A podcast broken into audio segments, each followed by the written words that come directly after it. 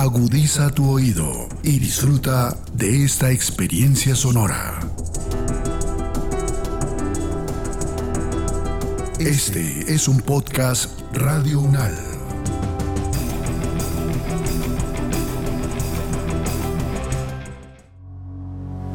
Los acontecimientos de actualidad y política internacional que fueron noticia en los últimos siete días, con una visión y análisis desde la academia. Análisis UNAL, siete días en el mundo. Bienvenidas y bienvenidos a la selección de noticias que hace Podcast Radio Unal para todas y todos ustedes. Esto es 7 días en el mundo y estas son las noticias más relevantes de la semana transcurrida entre el 8 y el 14 de mayo de 2022 los conflictos, las relaciones entre los países, las elecciones presidenciales, regionales y legislativas, la conformación geopolítica del mundo en un recorrido por los hechos más importantes en los últimos siete días. Análisis UNAL, siete días en el mundo. Europa.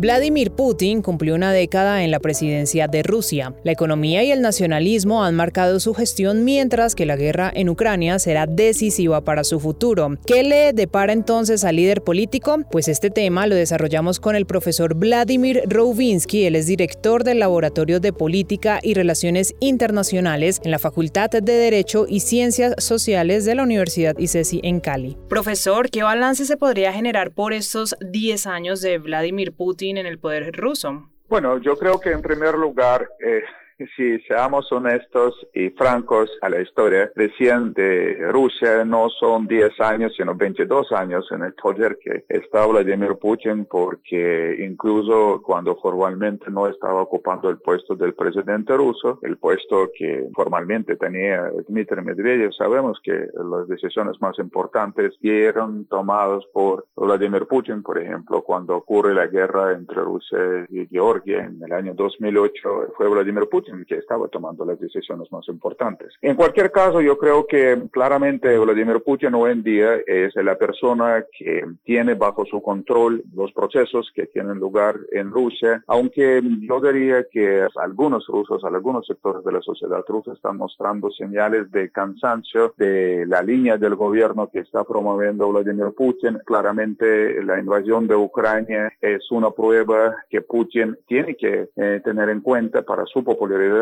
y la celebración, la conmemoración del Día de la Victoria en la Segunda Guerra Mundial de Rusia, eh, realmente hay, hay, algunos señales eh, que no todos los rusos están de acuerdo con la política de Vladimir Putin. Por ejemplo, hoy uno de los sitios más populares rusos de las noticias de lenta.eu, algunos de los periodistas aprovechando el tiempo para publicar los materiales que luego fueron sacados rápidamente por el editor de este sitio, pero muchos de los materiales que estuvieron acusando a Vladimir Putin en cometer los crímenes contra Rusia. Entonces yo creo que la situación es bastante complicada para Vladimir Putin, eh, sobre todo si estamos pensando a mediano plazo. Profesor Rubinsky, hay quienes hablan que lo que hay en Rusia es una democracia dirigida, o sea, un gobierno que en teoría es democrático porque tiene elecciones, pero su control estatal raya en el autoritarismo. ¿Cree usted que esta puede ser una buena definición para lo que hace Putin en Rusia?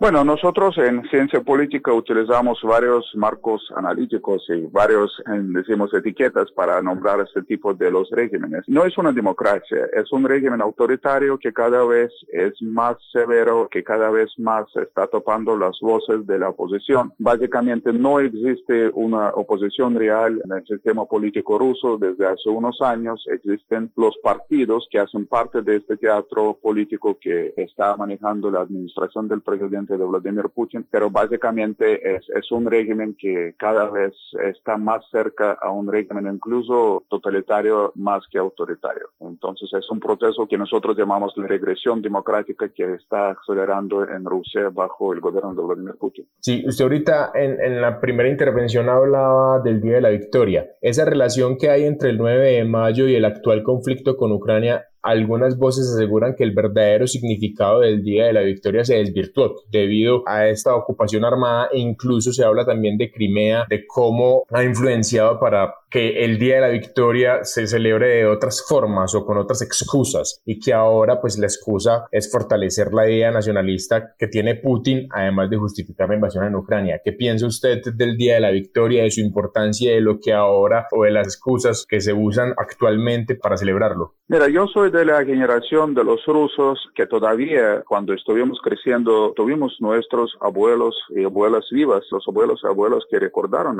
sobre la guerra. Y ese día no les generaba ninguna felicidad y, ninguna realmente emoción más que la emoción que tenía que ver con los horrores de la guerra. Ellos no querían hablar sobre la guerra. Lo que hizo Vladimir Putin, y es muy diferente a los tiempos soviéticos, por ejemplo, donde los desfiles en la Plaza Roja estuvieron celebrando no cada año, sino por ocasiones muy especiales, porque además un desfile de esta escala es un ejercicio bastante costoso, que cuesta mucho plata. Entonces, lo que estaba haciendo Vladimir Putin es crear de esta fecha de 9 de mayo una fecha que le permite fortalecer la forma como se desarrolla el espectáculo político en Rusia, porque eh, Rusia ha tenido, la Unión Soviética tenía muchas guerras, pero están conmemorando únicamente la guerra contra Alemania nazi en 1945 y no están conmemorando muchas de otras guerras donde los rusos y los soviéticos estuvieron perdiendo sus vidas, por ejemplo la guerra en Afganistán o la guerra con Japón, estas guerras siguen siendo olvidadas incluso la Primera Guerra Mundial, que se conmemoró cuando se cumplió 100 años después de su inicio, ahora sigue siendo olvidada. Entonces es un símbolo político que genera emociones muy fuertes, pero llama la atención que en los últimos años ha cambiado, decimos, el lema que estuvieron utilizando antes cuando conmemoraron el 9 de mayo, cuando estuvieron diciendo jamás debe repetirse los horrores de esta guerra y ahora eh, está reemplazado cada vez más con el otro lema que podemos repetir, sí, podemos repetir nuestra lucha, nuestra victoria sobre el mundo entero. Y las interpretaciones que están dando ahora muchos de los oficiales, hasta los generales del ejército ruso, desvían demasiado de la verdad histórica. Por ejemplo, uno de los generales rusos, cuando estaba justificando lo que Rusia hace en Ucrania, estaba diciendo que el bloqueo de Leningrado fue hecho por las potencias del occidente y por los Estados Unidos. Y obviamente no tiene nada que ver con la realidad. Y el discurso que dio Putin durante el desfile en la Plaza Roja también muestra lo que se transformó, en qué se transformó esta conmemoración del Día de la Victoria, que Putin estaba hablando sobre el occidente sobre el peligro que Rusia ya cambiando otra vez su discurso y su justificación porque inició la guerra en Ucrania diciendo que Rusia tenía que hacer eso porque el occidente estaba planteando un ataque contra Rusia. Entonces, esto es, es un teatro de absurdo, pero lamentablemente que trae las consecuencias que estamos observando en Ucrania con la muerte de las personas, de los niños y de las mujeres y realmente una guerra sin precedente después de la Segunda Guerra Mundial. América.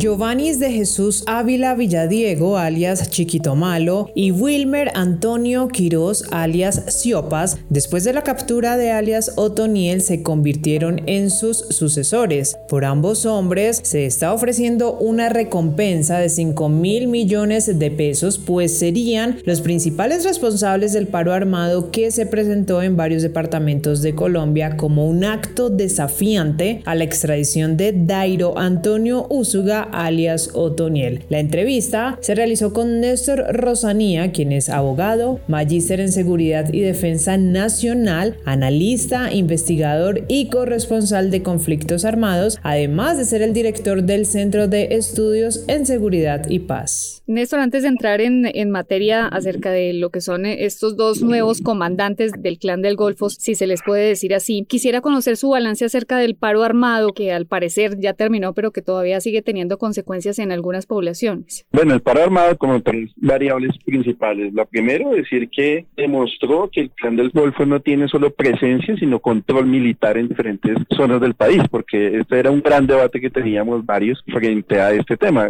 Una cosa es tener presencia y simplemente tener la capacidad de hacer algún tipo de acción armada, pero lo que vimos fue un control territorial. Entonces, ahí, de ahí sale la segunda variable, y es que el Estado tiene zonas de vacío de poder donde el Estado no lo controla Venezuela y las fuerzas militares fueron incapaces de manejar el orden público y eso lo mostró más de 180 vehículos quemados, 24 asesinatos y todas las estadísticas que tenemos de lo que fue el paro armado. Y lo tercero, decir que la estrategia de seguridad de Iván Duque ha fracasado, o sea, en materia de seguridad el gobierno fracasó. Colombia aumentó en el número de hectáreas y sigue siendo el primer productor de cocaína a nivel mundial. El clan del Golfo creció exponencialmente, esto nos lo acaba de mostrar. El ELN también ha ido creciendo y generando control territorial en diferentes zonas del país. La seguridad ciudadana se vino a pique y faltando tres meses para salir, Iván Duque crea una, una estrategia de seguridad ayer hablando del, digamos, del bloque de búsqueda y una cantidad de respuestas que va a dar y, y esas medidas que toma el gobierno, pues va faltando tres meses y porque existe el paro armado, si no, no las hubieran tomado. O sea, eso demuestra la improvisación en materia de seguridad. Entonces aquí hay unos responsables con nombre propio, además de Iván Duque, obviamente. El ministro de Defensa Molano, porque es el jefe de la cartera, pero hay uno que siempre pasa de agache y nunca se habla de él y es Rafael Guarín, que es uno de los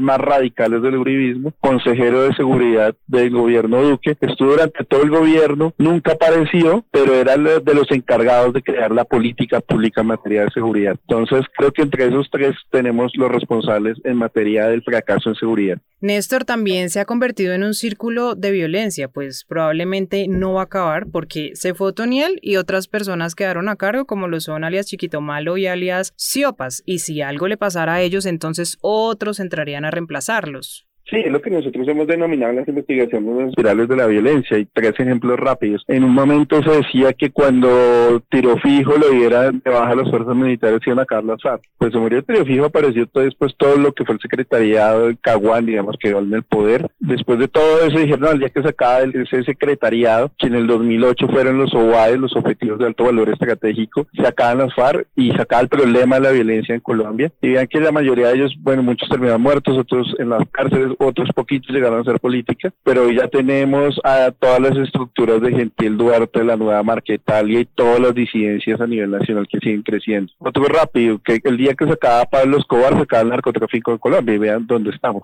Y otro rápido también, que, ¿no? que se decía que el día que se acabaran los castaños y el paramilitarismo se acaba también la violencia y pues ya vamos en chiquito, malo y siopas. O sea, son generaciones y generaciones y la columna vertebral de esto es el tema de la cocaína y mientras este negocio siga siendo tan rentable, siempre va a haber alguien nuevo. Les doy solo un dato en términos económicos, pues para ver por qué es tan atractivo. Un kilo de cocaína en Colombia está fluctuando más o menos entre los laboratorios de 4 millones 500 a 7 millones 500. A eso se consigue en Colombia. Y ese mismo kilo en las calles de Miami está de 30 a 35 mil dólares, por encima de los 100 millones. En Nueva York llega a los 45 mil dólares y pues a mayor distancia, mayor caro, pero el más caro, pues un kilo de cocaína en las calles de Tokio puede estar por encima de los 100 mil dólares. Entonces, mientras esos precios sigan y pensando que en Colombia salen todos los días, están saliendo semisumergibles cargados con 10 mil kilos de cocaína, pues mientras eso siga, vamos a tener nuevos otonieles o nuevos chiquitos malos o nuevos Carlos Castaño, todo el tiempo vamos a estar igual.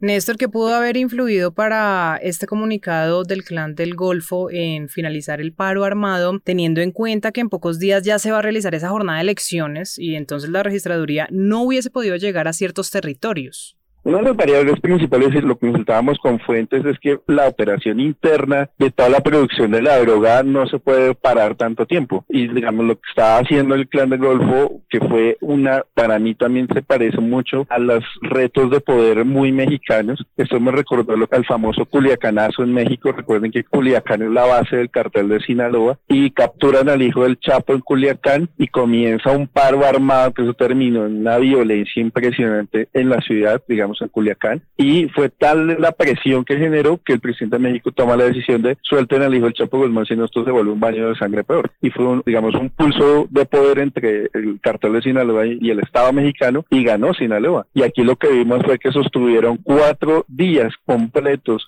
cinco departamentos bloqueados, y el Estado no los pudo vencer y ellos mismos fueron los que tomaron la decisión de parar, ¿no? Es, es la redundancia el paro armado y lo que demostraron fue su capacidad frente al Estado. Pero también pues ellos tienen una logística interna y pues sostener cuatro días bloqueando medio país no debe ser tan sencillo. Y también el tema pues de la producción de la droga que también estaba frenada. Entonces se sabía que no iba a ser muy largo, pero eso fue una demostración de fuerza y de poder del clan del Golfo.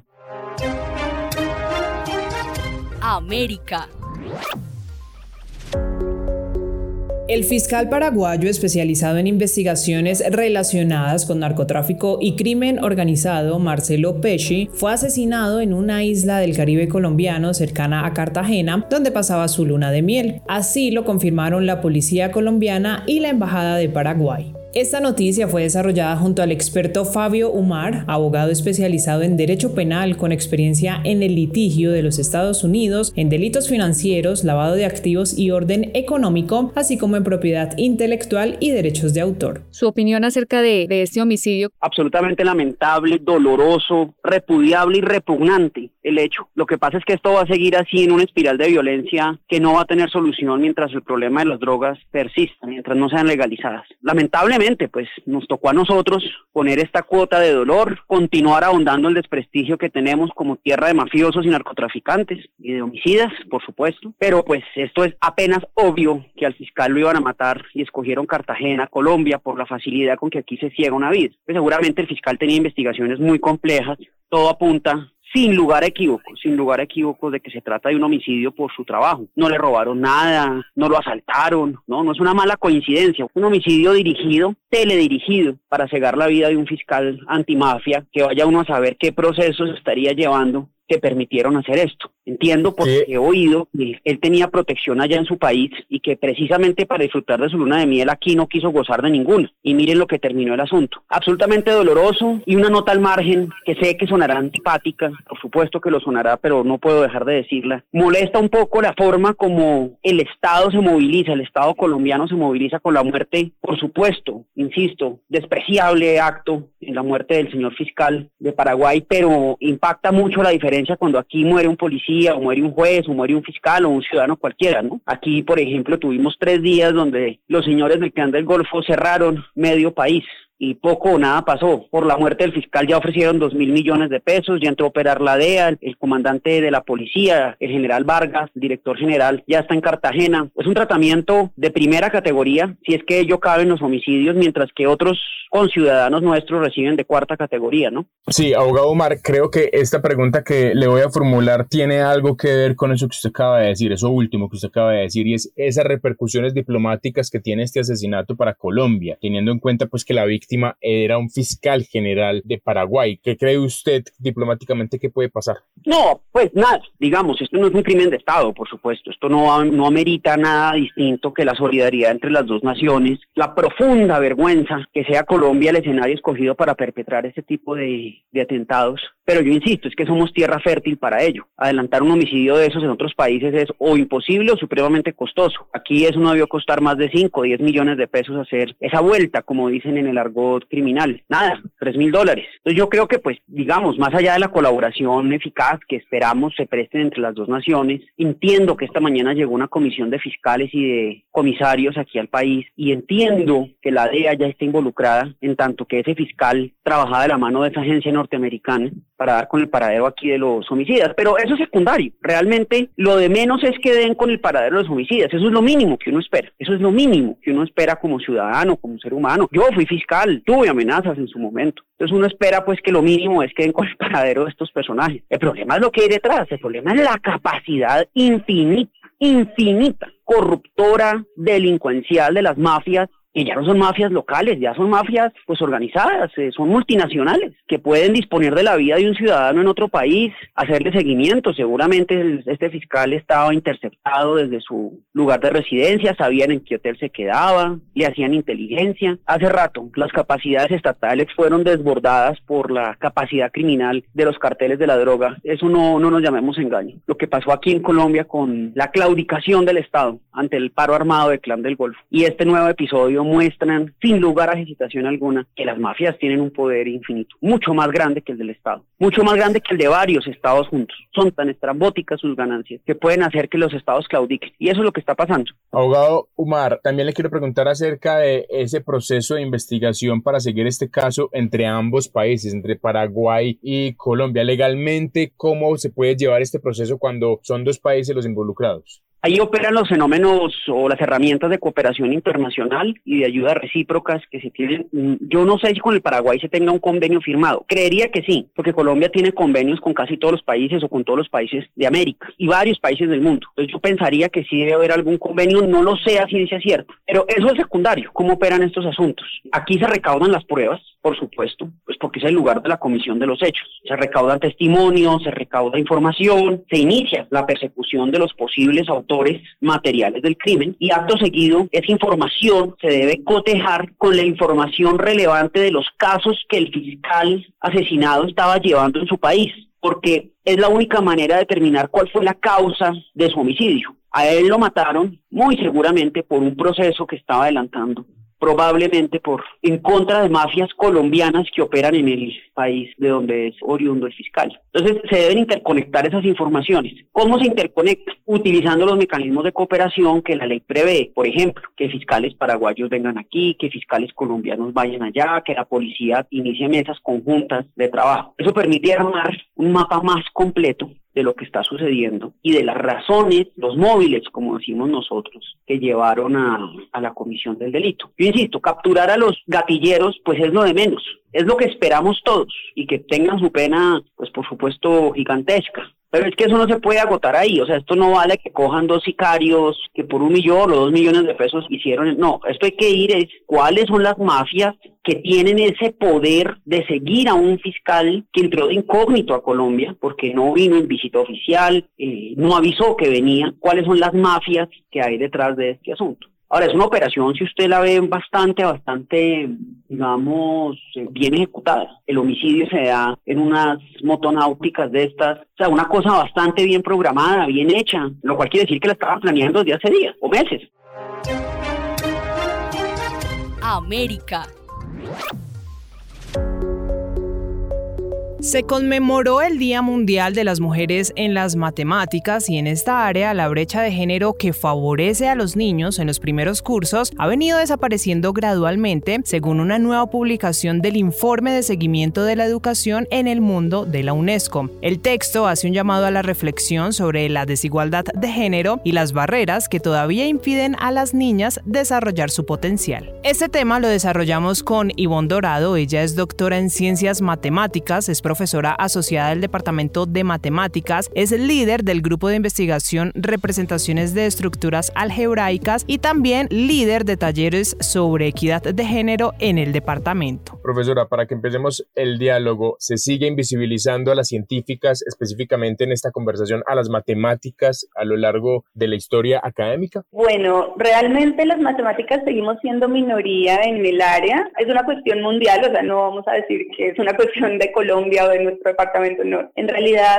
son contados en el mundo los departamentos de matemáticas donde haya más del 30% de profesoras, por ejemplo. Y esto es, como le contaba, una, una cuestión mundial. A nivel del premio, la medalla Fields, que es el premio más importante a la investigación en matemáticas, es como el equivalente al Nobel, porque pues no tenemos Nobel en matemáticas. Solamente una mujer en toda la historia del premio lo ha ganado, Mariam Mirzahani, matemática iraní. Entonces, bueno, sí se alcanza a ver pues la iniquidad al menos en las cifras. Desafortunadamente, yo tengo que decir que yo, pero mi percepción, no podría darle unas cifras exactas, pero mi percepción sí es que veo menos estudiantes en este momento que las que veía cuando me estaba formando yo como matemática, cuando ingresé a la carrera, por ejemplo. Profesora Ivonne, estos resultados de la UNESCO tienen varias aristas. Por un lado, parecería positivo porque asegura que ya se ha ido reduciendo esta brecha de género en cuanto al desempeño de las niñas en las áreas de las matemáticas en comparación con los niños. Sin embargo, recalca que cuando ya se llega a la edad en la que hay que decidirse por qué carreras estudiar, todavía los niños optan más por estas ramas del, del STEM, de las ciencias exactas, físicas y naturales, en comparación con las niñas que al parecer optan más por las humanidades. ¿Por qué se sigue presentando esto?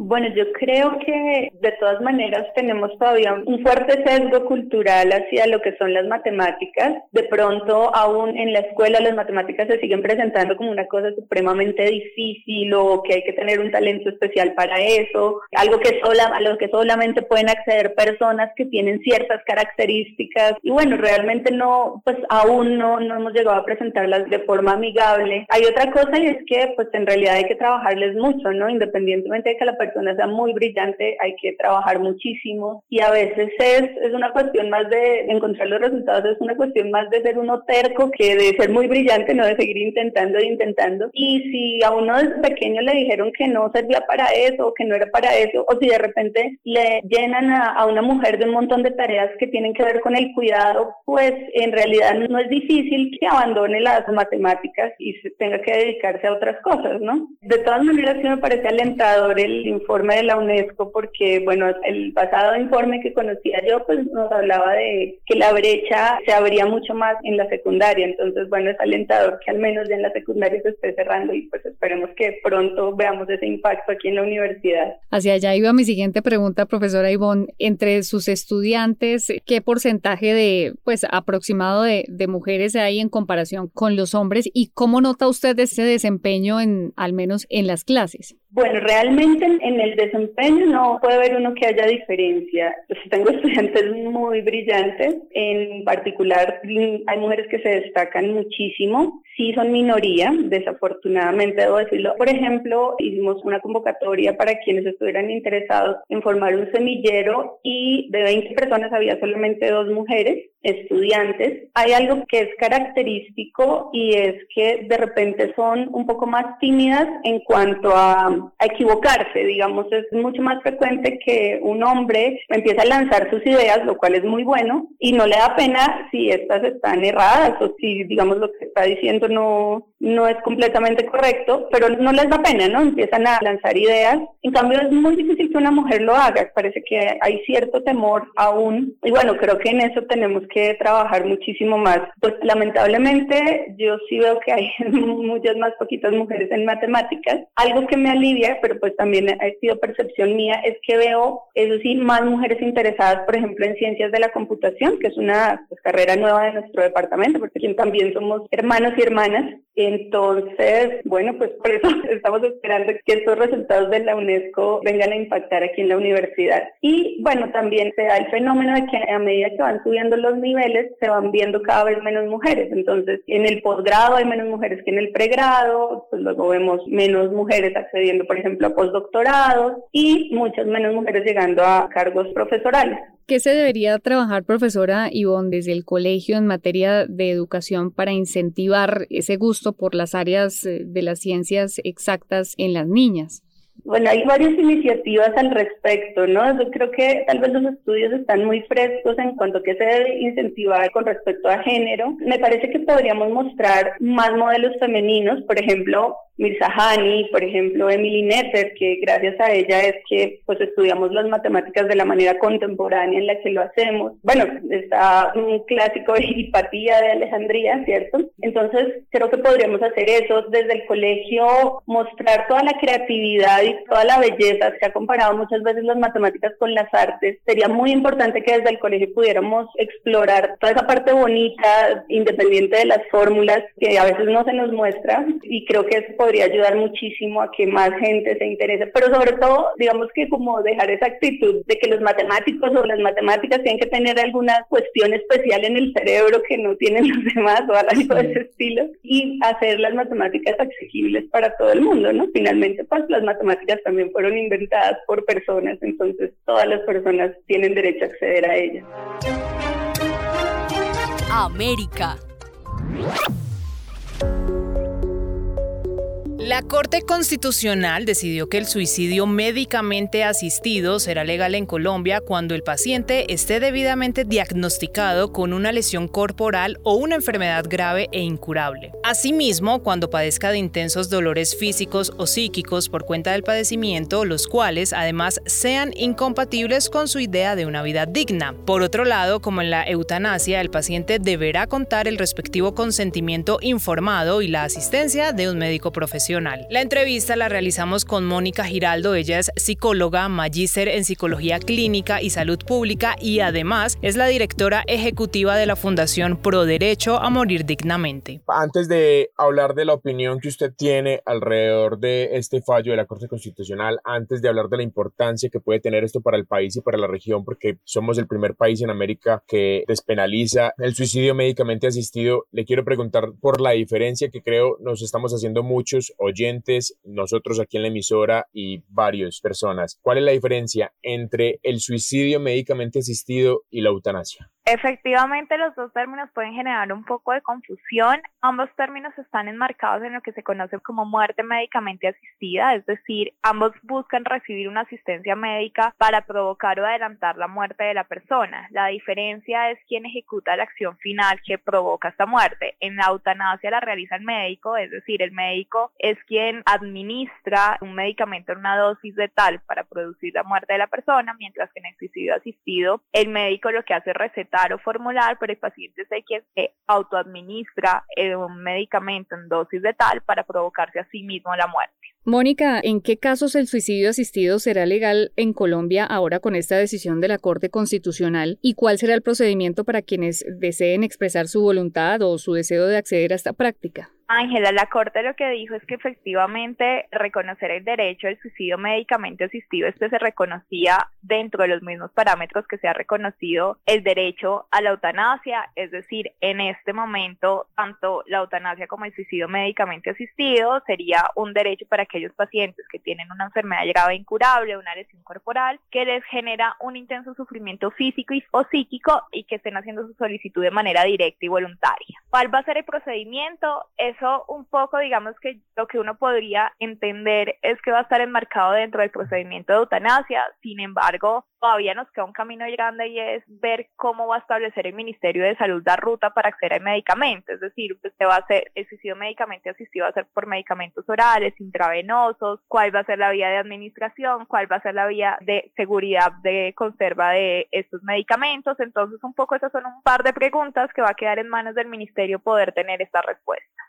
¿Por qué este tema, Mónica, de la eutanasia o el suicidio asistido sigue siendo casi que un tabú, al menos en nuestro país? Se cree que va, de hecho, en contra de, del derecho a la vida, que es más o menos lo mismo que ocurre con el aborto. Bueno, yo creo que sigue siendo un tabú en nuestro país y creo que en la mayoría de países porque efectivamente son temas polémicos, porque son temas efectivamente que nos confrontan con nuestra humanidad, nos llevan a reconocer que en algún momento vamos a estar viviendo en unas circunstancias que consideramos indignas, pero yo creo que para mí, digamos que, y esto es una opinión muy personal, el tabú parte es que como sociedad no nos gusta hablar de la muerte y no nos gusta reconocer que efectivamente hablar del final de la vida es importante y que la autonomía y final de la vida también es importante. Entonces yo creo que como sociedad tenemos que comenzar a tener muchas más conversaciones incómodas para que cuando lleguen esos momentos de toma de decisiones uno se pueda centrar en lo importante que es acompañar y respetar voluntades pensaría uno casi que resignificar el concepto de muerte, ¿verdad? De acuerdo, resignificar tal cual lo que significa la muerte, reconocer que la muerte no es perder, que sencillamente es la parte final de la vida. Y yo creo que siempre lo digo desde una manera un poco poética o romántica, la muerte es casi la graduación de la vida, entonces si es nuestra graduación, pues deberíamos vivirla con toda la dignidad con la que hemos luchado por vivir el tiempo que vivimos. El acompañamiento terapéutico, Mónica, ¿cómo se manejan estos casos y qué tanta relevancia adquiere en el paciente que desea ponerle fin a su sufrimiento? Yo creo que efectivamente el final de la vida, el ser un momento tan importante, no solo debería tener un acompañamiento farmacológico donde me dan un medicamento, ya sea para que me lo administren o yo me lo autoadministre en final de vida, sino que casi son esenciales los equipos de cuidados paliativos que hacen un acompañamiento integral, es decir, que hay un acompañamiento por psicología, hay un acompañamiento por trabajo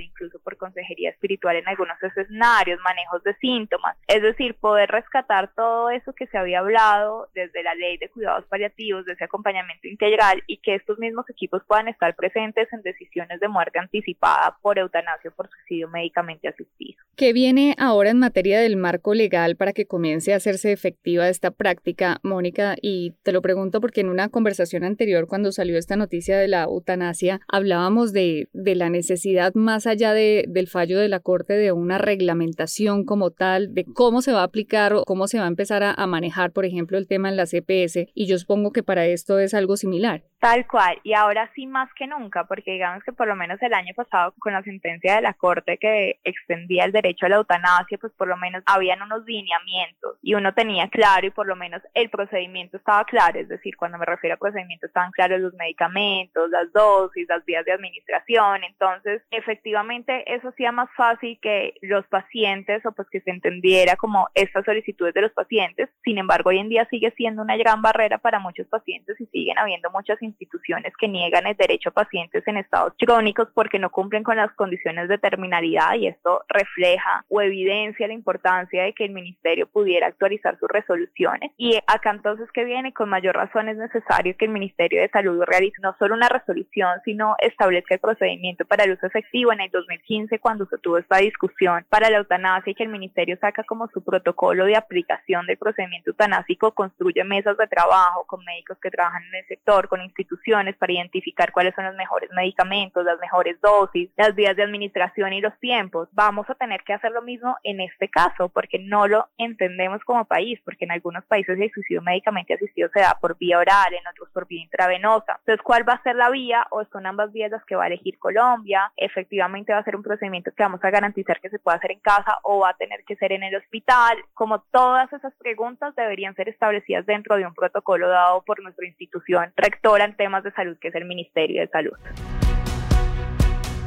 Este fue el resumen de noticias en siete días en el mundo con lo más destacado y los comentarios de los expertos del programa Análisis UNAL de la emisora de la Universidad Nacional de Colombia. Gracias por su sintonía y por preferirnos. Hasta una próxima oportunidad.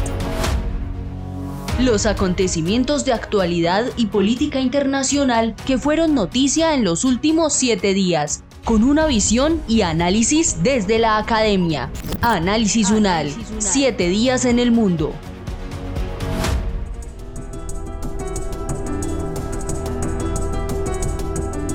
Las opiniones aquí expresadas son de entera responsabilidad de sus autores y solo comprometen a los realizadores de este podcast. No representan necesariamente el pensamiento de Radio UNAL ni la posición oficial de la universidad.